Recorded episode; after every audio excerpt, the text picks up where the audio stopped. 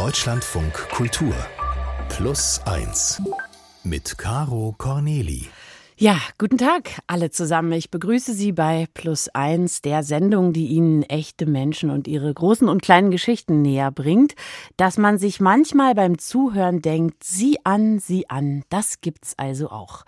Ich habe mir für die heutige Ausgabe erlaubt, ein kleines Herbstgedicht zu verfassen. Ich bin vielleicht nicht die Brandenburger Antwort auf Rilke, aber für diesen Rahmen hier, sage ich mal, reicht's. Und äh, jetzt kommt mein Herbstgedicht. Ne Wespe summt in einer Birne. Es ist Herbst. Ne Dirne summt in ihrer Küche. Es ist Herbst. In ihrer Küche summt das Radio im Herbst. Die Blätter stürzen sich vom Baum, die Dirne stürzt in eine warme Decke, dort in der Ecke lauert Herbst. Was blüht, vergeht, was grün verweht, er bleibt, sie geht im Herbst.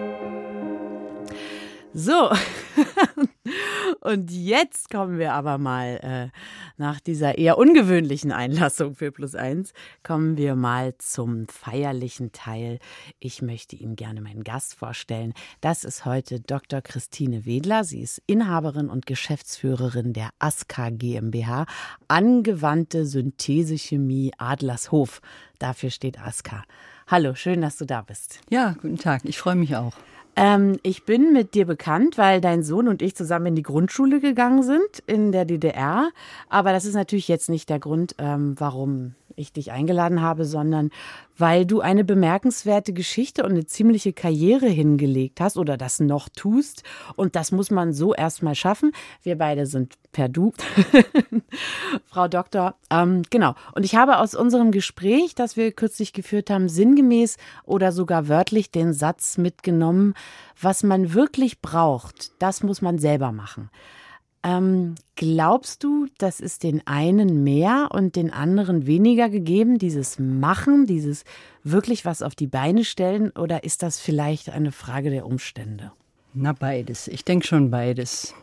Natürlich gibt es da unterschiedlich hm, ausgestattete Menschen, aber es gibt auch sehr, sehr unterschiedliche Umstände. Und die Situation, in der das alles anfing, worüber wir hier reden, die mhm. war so, es gab einfach keine Alternative. Und das hilft ja manchmal beim Entscheiden, wenn man keine Alternative hat. Ich musste, ja. um den Preis des ja, Untergangs, des sozialen Untergangs.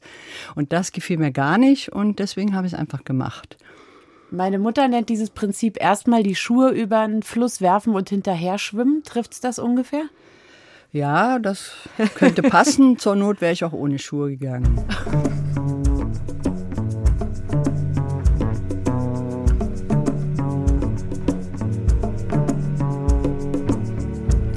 Mein Gast heute bei Plus Eins heißt Dr. Christine Wedler. Sie ist studierte Chemikerin und hat in der DDR im Zentralinstitut für physikalische Chemie geforscht. Falsch.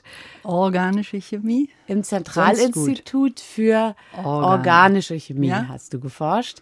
Aber nur bis beschlossen wurde im Zuge der Wiedervereinigung im Rahmen des sogenannten Einigungsvertrages, diesen Standort dicht zu machen. Und dann ging es da erstmal nicht weiter. Und dann standen da jede Menge ja, überqualifizierte Chemiker und sollten sich nun in die fast 30 Prozent Erwerbslose einreihen, die es in den neuen Bundesländern ja erstmal gab zu der Zeit. Wie war das denn für dich festzustellen, dass jahrelange harte wissenschaftliche Arbeit und natürlich vielleicht auch ein Status, den man mal hatte, auf einmal nicht mehr so viel bedeutet? Das war ganz abscheulich. Das äh, wünsche ich niemandem, weil man ist darauf nicht gefasst, auf diese Entwertung. Ja. Auf diese Entwertung des Geschaffenen, des Berufsweges, des Lebenslaufes insgesamt und die äh, Urteile, die von den dann Tonangebenden über diese Zeit gesprochen wurden, waren ja auch wenig differenziert und auch teilweise sehr abwertend. Das hat sich übrigens geändert, aber damals war es so und hat einen nachhaltigen Eindruck bei mir hinterlassen. Die dann Tonangebenden, das waren einfach ähm, Fachmänner und Frauen aus der BRD oder wie muss ich mir das vorstellen? Ja, das waren sowohl die Fachleute, aber natürlich auch die, die Politik zum Beispiel, die ja da sehr wichtig war, weil es um eine Neuordnung ging, da hatte die ja viel zu sagen. Und jeder, der in irgendeinem Gremium saß, war auf jeden Fall keiner aus der ehemaligen DDR. Und wie, wie kam das denn? Die kamen dann zu euch nach Adlershof und haben gesagt, ihr seid jetzt hier nicht mehr gebraucht länger. Naja, das war eine bundesweite Sache. Mhm. Und es gab den Bundesdeutschen Wissenschaftsrat, der war mit kompetenten Leuten besetzt und die sollten, jeder in seinem Fachgebiet, beurteilen, welche Teile dieser Wissenschaftler überhaupt ähm, weitermachen dürfen oder überhaupt wert sind, irgendwas mhm. angeboten zu bekommen. Aber nach welchen Kriterien hat man festgestellt, ob der Wissenschaftler das wert ist? Ja, das waren schon die üblichen bundesdeutschen Kriterien, nämlich ähm, Drittmitteleinwerbung, Publikation in internationalen Zeitschriften, also praktisch das Renommee. Aber da war natürlich politische Situation so, dass wir viele dieser Möglichkeiten gar nicht hatten. Also zum Beispiel DFG-Mittel äh, einzuwerben oder DFG sowas, bedeutet das? Deutsche Forschungsgemeinschaft. Ah, ja. Ähm, das ähm, gab es gar nicht bei uns. Ne? Und wir haben äh, zwar viel mit der Industrie, auch in der DDR zusammengearbeitet, aber das hieß nicht Drittmittel. Und deswegen kam, da stand da überall Null und dann fiel man schon durchs Rost. War das denn wenigstens einen Moment lang von Euphorie begleitet, diese äh, Wiedervereinigungsgeschichte? Oder hast du direkt gedacht, oh, das könnte jetzt eine harte Zeit werden?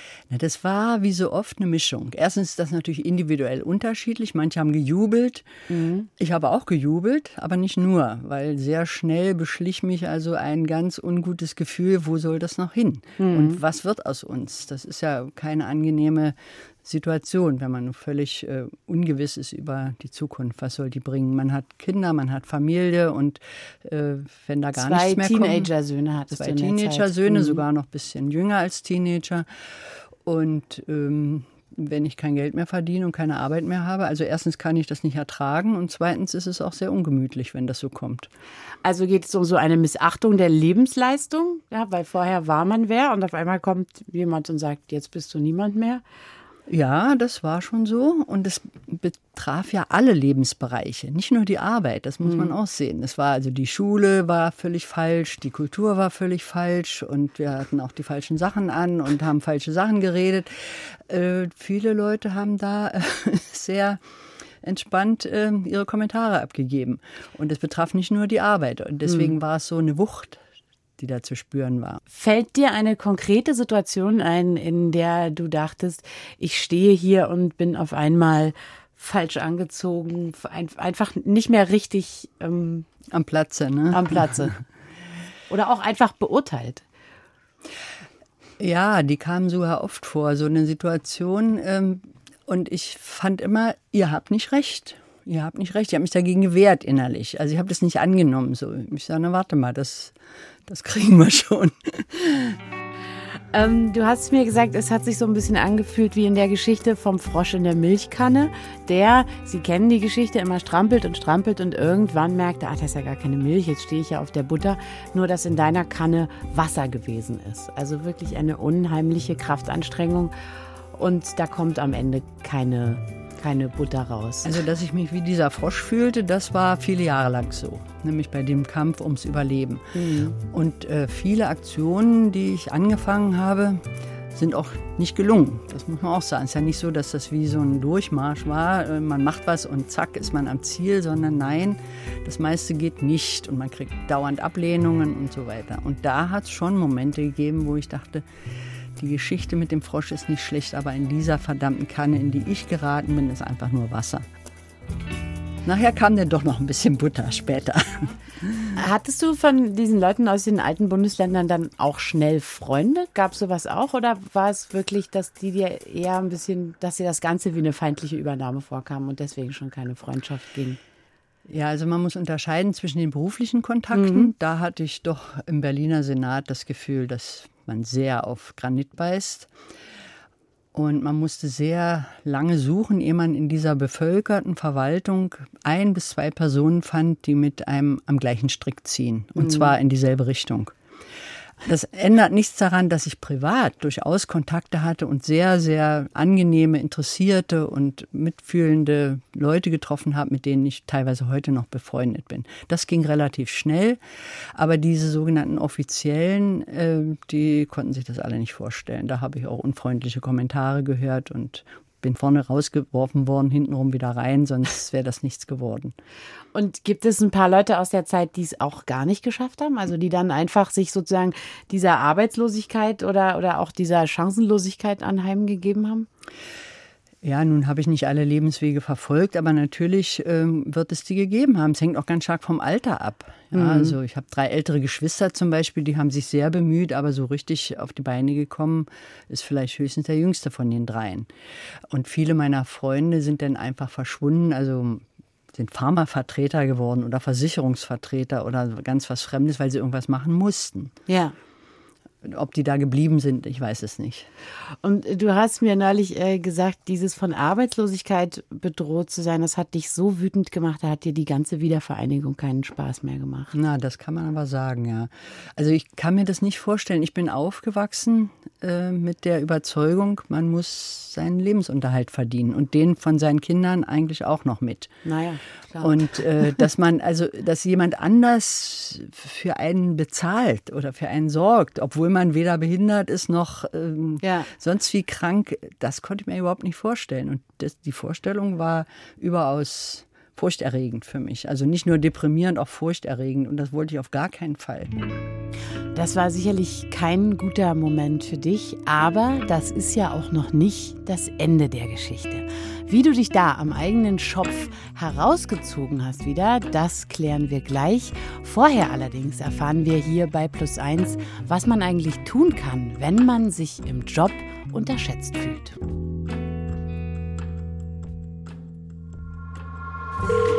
Plus 1. Die Antwort.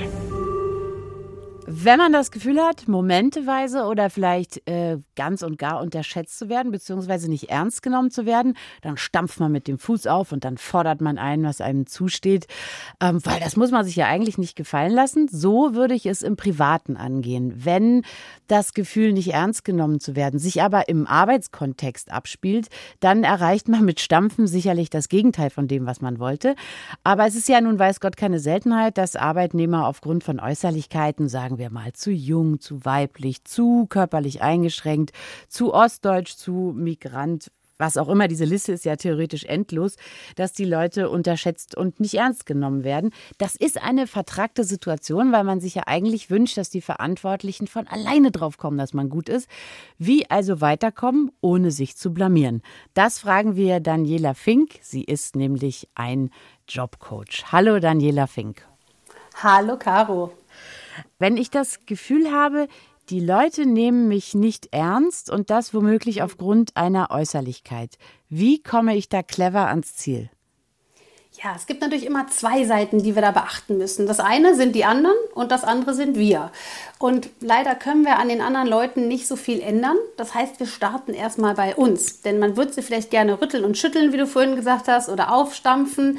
Es kann aber auch sein, dass jemand sehr traurig wird und betrübt und frustriert. Also es hat so die ganze Range von Gefühlen, die solche ähm, ja, Begegnungen mit sich bringen. Und was können wir machen? Also erstmal fangen wir bei uns an und wir fragen uns erstmal, wie komme ich jetzt zu der Annahme? Also woher kommt das Gefühl, dass ich denke, der oder die Person nimmt mich nicht ernst? Und dann empfehle ich erstmal die eigene These durch andere überprüfen zu lassen. Also, also ein Freunde. Realitätscheck sozusagen. Ganz genau. Das ja. ist auch das Wort, was wir im Coaching verwenden. Ah. Ein Realitätscheck.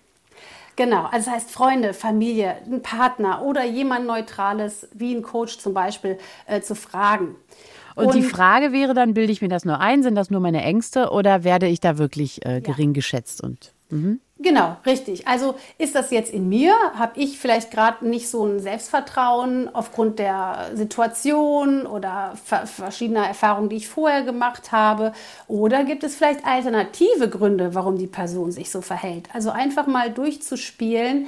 Vielleicht ist ja auch im Leben der anderen Person gerade irgendwas, warum die sich jetzt erstmal komisch verhält oder zurückhaltend oder uns nicht die Wertschätzung entgegenbringt, die wir uns wünschen. Im privaten Bereich würde man ja dann immer sagen, gehe zu demjenigen hin, mit dem du ein Problem hast und artikuliere klar und deutlich, was genau dich stört. Das ist möglicherweise auf der Arbeit so ein bisschen, so ein bisschen schwierig. Wie kann ich das denn trotzdem sagen?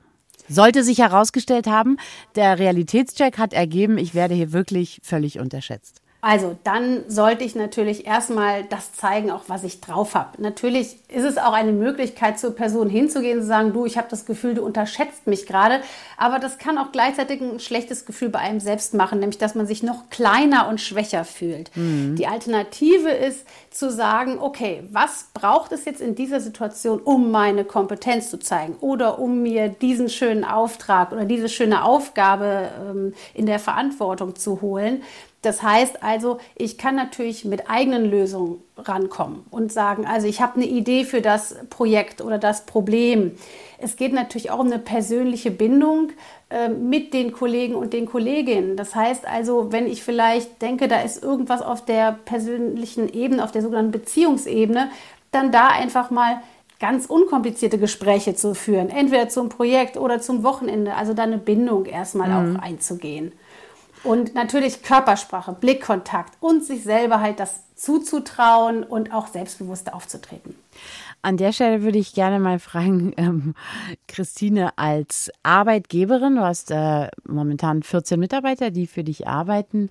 Wie wäre denn das, wenn jetzt jemand zu dir käme und sagen würde, ich bleibe hier unter meinen Möglichkeiten, ich hätte gerne mehr Verantwortung zum Beispiel? Wie, wie würdest du mit so einer Situation umgehen?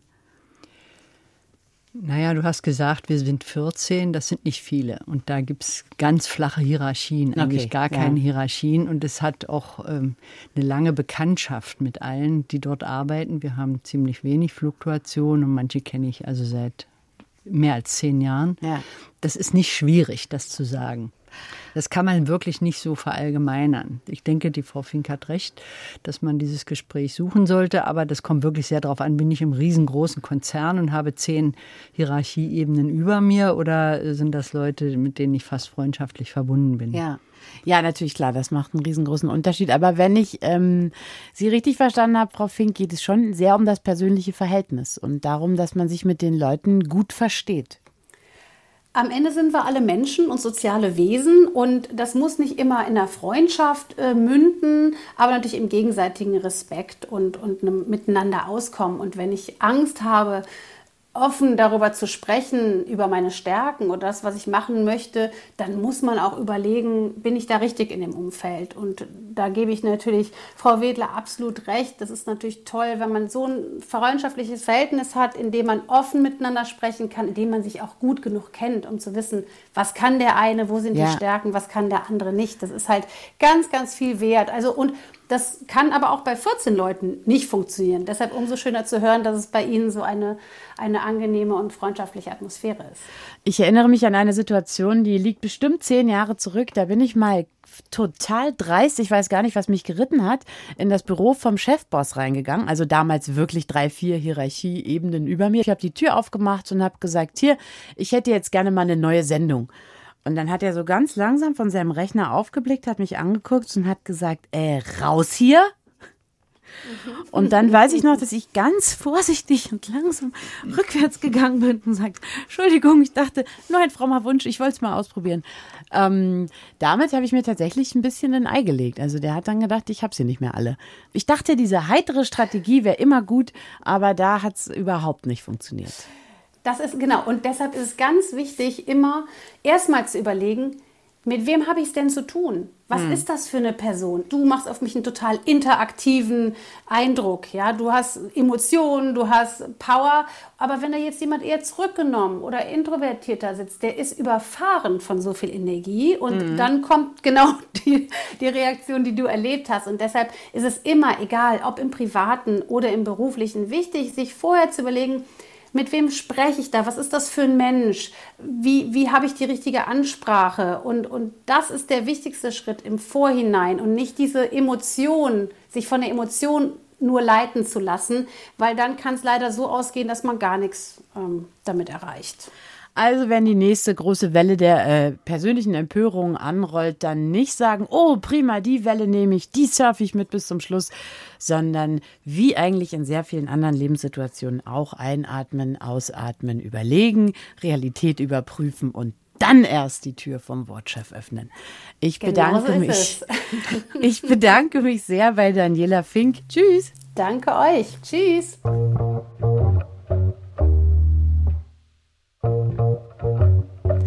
Mein Gast ist Dr. Christine Wedler. Sie ist erfolgreiche Gründerin und Unternehmerin, aber das war nicht immer so. Wir waren vorhin an äh, einer Stelle stehen geblieben, in der es dir gar nicht gut ging im Leben. Du warst von ähm, Arbeitslosigkeit, von Zukunftsangst bedroht. Du warst auch wütend darüber, dass man dir alles, was du dir schon erarbeitet hattest, einfach so offenbar wegnehmen konnte. Und äh, dann hast du, ja, dich, kurze Hand ist jetzt vielleicht, ist vielleicht das falsche Wort, aber du hast dich dann selbstständig gemacht. Du bist nach Adlershof zurückgekehrt, aber diesmal hattest du den Schlüssel in der Hand für das Gebäude und die Verantwortung auch. Wie kam es zu dieser Entscheidung?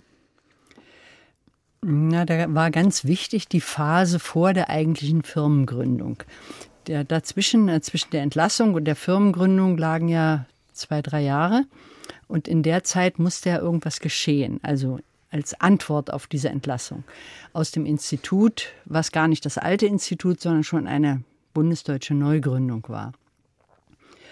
Und da äh, habe ich also versucht, zusammen mit dem letzten Direktor des Institutes äh, ein Projekt äh, zusammenzubringen, äh, was ermöglicht, dass wenigstens die Mehrzahl der entlassenen Organiker, die ja so in meinem Umfeld waren, wieder weiterarbeiten können. Und dazu haben wir also EU-Mittel beantragt und haben ein großes sogenanntes Modellprojekt aufgesetzt, äh, wo durch ähm, Strukturfondsmittel zunächst mal wenigstens die Leute bezahlt werden konnten.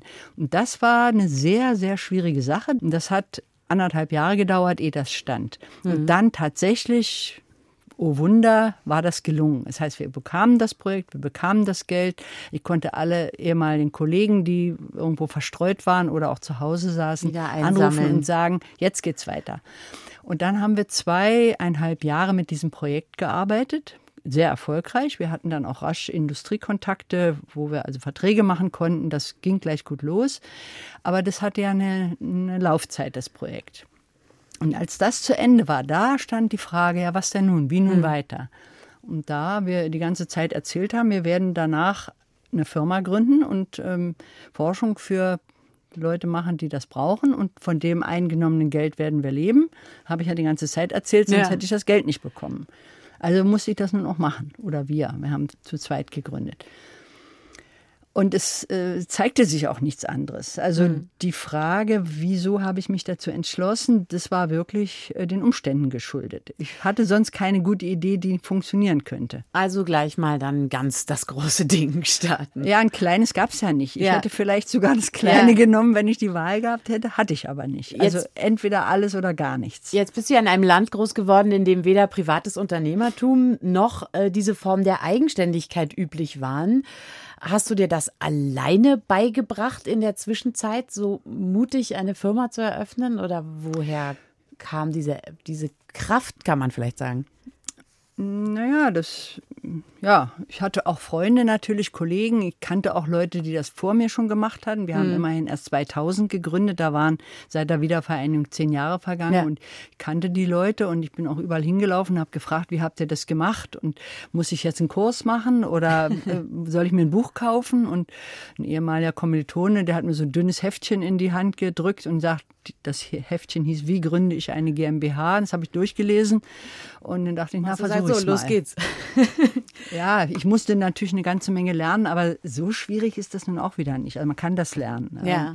Es gibt ja tausend Vorgänger davon. Naja, also es kommt, glaube ich, ein bisschen drauf an, was man für ein Mensch ist. Ne? Für dich war es jetzt ein neuer Lebensabschnitt, ein neues System, Verantwortung für deine Angestellten. Wenn ich in mich persönlich reinhöre, würde ich angesichts so einer Herausforderung es, glaube ich, im Sekundentakt an die Wand scheppern sehen. Aber du hast aus irgendeinem Grund gewusst, dass das funktionieren kann. Ja, da muss man daran denken, dass ein Erfolg, den man selber äh, errungen hat, den man geschafft hat, dass der einem enormes Selbstvertrauen schenkt. Ja, also dieses süß. Projekt, was ich vorher gemacht habe, was eigentlich gar nicht gehen konnte, was mir auch genug Leute gesagt haben, das geht gar nicht, was ihr da wollt, und dann ging es doch. Mhm. Und das war, ist ja wie eine Woge von, äh, von ja. Selbstbewusstsein. Und dann dachte ich, na gut, das war richtig schwierig. Wenn ich das hingekriegt habe, dann wäre ich das andere, wofür es ja wenigstens Beispiele gibt, genügend ja. und Bücher, wie man es machen soll und so weiter. Na, dann werde ich das auch hinkriegen. Außerdem, wie gesagt, ich Wenn ich stehen geblieben wäre, dann wäre wieder alles gewesen wie vorher. Ich musste ja. weiter. Der, der, Wolf war ja hinter mir her. Und, und, das Ziel war, vorne zu sehen, ich dahin. Geht oder geht nicht.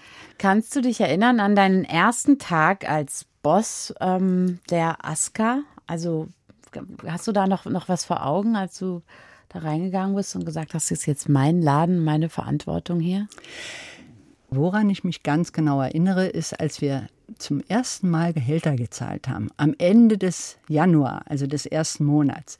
Wir hatten ja vorher überhaupt kein Geld, was wir auszahlen konnten. Wir haben also ähm, diese Projektmittel gehabt und die waren dann zu Ende.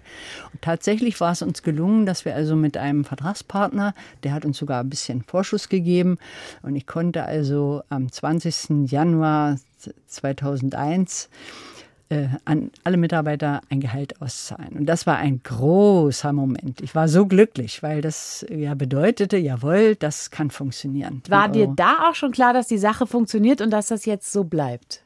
Oder gibt es dann immer noch so eine Angst, nee, das kann jetzt hier alles jeder, jeden Moment zusammenbrechen? Na, dieses Gefühl verlässt dich nie, wenn du eine Firma hast. Nee? Nee. Auch nicht heute? Nein, auch nicht heute. Also äh, natürlich kommt das nicht von heute auf morgen, mhm. aber äh, es fing super gut an und die ersten Jahre lief es also erstaunlich gut. Ähm, das wurde immer besser, immer mehr Leute. Und dann gab es aber auch später dann Phasen, wo das zurückging und wo weniger Umsatz war. Und das wird dann auch richtig schwierig. Also mhm. wir haben natürlich äh, auch in den ersten Jahren Überschüsse erwirtschaftet und die musste ich dann teilweise auch wieder verwenden, diese Überschüsse, um also in schwierigen Zeiten niemanden entlassen zu müssen. Ich habe niemals jemanden entlassen. Das hätte ich auch überhaupt nicht fertig gekriegt. Aber final hast du eigentlich doch das geschafft, was dem Frosch in der Milchkanne gelungen ist, nur eben in der Wasserkanne bisschen Milch war wohl doch drin. Weniger. Weniger müssen. Weniger Zeit. Weniger arbeiten. Weniger kaufen. Ich habe mich gefreut, wenn die Leute sagen über einen Rock, den ich vor zehn Jahren auf dem Flohmarkt gekauft habe, boah, hast du einen schönen Rock an. Oder der Pulli steht dir viel besser als mir. Schön, dass du den noch trägst. Ich bin Jessica, wohne südlich von Berlin und heute trage ich einen Wollpulli. Den habe ich secondhand von meinem Mann geerbt, weil der zu klein ist. Darunter einen anderen Pulli von einer Freundin. Darunter ein Longsleeve, ein weißes, auch von einer Freundin. Und die Jeans habe ich vor kurzem von meiner Cousine bekommen. Und der Rest des Kleiderschranks sieht ganz ähnlich aus. Wenn ich es schaffe, probiere ich erstmal abzuwarten, ob was Secondhand kommt, was ich benötige, und dann probiere ich das vorzuziehen vor neuem. Ne? Klar, ich habe meinen eigenen Stil und den packe ich ja auch in die Secondhand-Sachen. Ich ziehe nicht alles an, was ich geschenkt bekomme. Ich glaube, dass es eher am Anfang sowas zu tun hatte mit, wir hatten wenig Geld als Studenten. Und nach und nach ist es aber so eine bewusste Entscheidung gewesen. Und dann kam das durch die Kinder, dass ich ganz viel, gerade als sie klein waren, angenommen habe von den Cousins. Ja, und jetzt mittlerweile ist es wirklich so, dass die Leute das einfach wissen, viele, und mich dann fragen, soll ich dir mal eine Tüte bringen? Und ich gebe die dann meistens auch an andere weiter. Aber das Loslassen fällt einfach viel leichter, wenn du weißt, du hast es auch geschenkt bekommen.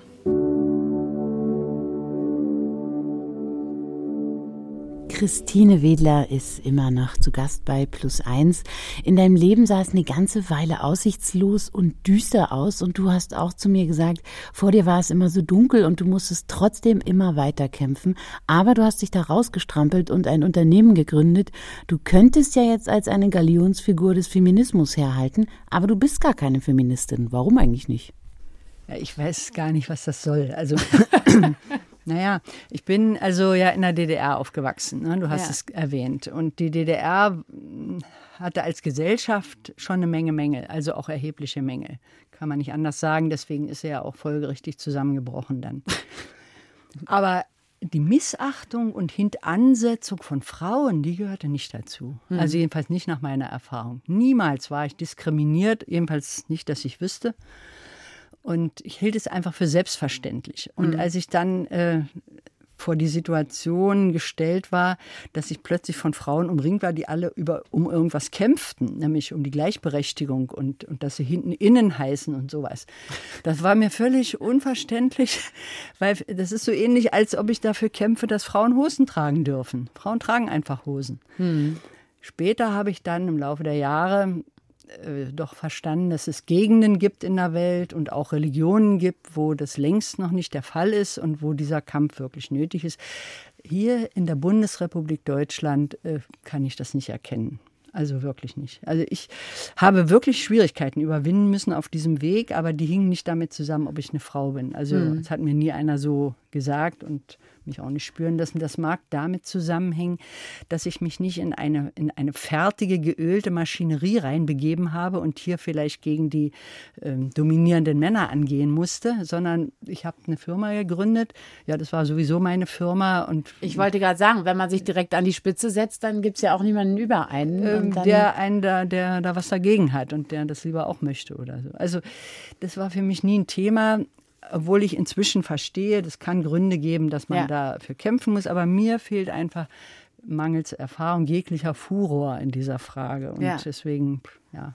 Ich sage noch nicht mal immer innen und laufende und Ich habe es noch nie gehört, jetzt seit wir miteinander gesprochen nee, haben. Ich, ja, das liegt wieder daran, dass ich die deutsche Sprache sehr liebe und es nicht gern habe, wenn die mit lauter Sachen verunstaltet wird, mhm. die nicht dazugehören, mit Doppelpunkten, Unterstrichen und, und Präfixen und Suffixen. Ja. Und ein Kettensägen-Massaker an der deutschen Sprache anrichtet, das schmerzt mich also wirklich sehr. Mir fehlt ja der Glaube, dass es irgendeiner Frau, die unter irgendwas leidet, besser geht, wenn sie kein Chemiker ist, sondern eine Chemikerin. Da, ich, kann, mhm. ich sehe das nicht. Manche haben Schwierigkeiten aus den unterschiedlichsten Gründen. Aber dass davon irgendwas besser wird, da kann, mag ich nicht dran zu glauben. Eine Feministin bist du nicht geworden, aber erfolgreiche Unternehmerin. Vielen Dank, Christine, dass du uns heute deine Geschichte erzählt hast. Ja, vielen herzlichen Dank. Mir hat es auch gut gefallen und ich habe nochmal an alles gedacht, wie das so war vor 20 Jahren. Das war's mit dieser Podcast-Folge. Und an dieser Stelle empfehle ich noch die Plus-1-Geschichte über Przemek. Przemek wurde als Kind bei der Flucht seiner Eltern in Polen zurückgelassen. Er darf ein Jahr später nachreisen, doch als er erwachsen ist, da holt ihn die schmerzhafte Erfahrung aus seiner Kindheit wieder ein. Er möchte mit seinen Eltern sprechen, er wünscht sich Anerkennung, aber die Eltern blocken ab. Warum seid ihr gefahren? Also immer dieses Warum, warum, wie war das möglich? Ja? Also ich konfrontiere sie ständig und entweder es artet zu einem Streit aus, irgendwann haben die gar keinen Bock mehr drüber zu sprechen. Sie sagen, wir haben wir doch längst besprochen und ich, ich stehe immer da, was, wir haben es längst besprochen, was haben wir denn besprochen? Wir haben gar nichts besprochen, ich weiß überhaupt nichts. Eine Plus-1-Geschichte über schmerzhafte Wunden aus der Vergangenheit und wie man damit umgeht, wenn die Eltern zu keinem Gespräch bereit sind hoch emotional. Das muss ich an dieser Stelle wirklich sagen. Ich wünsche Ihnen viel Spaß damit.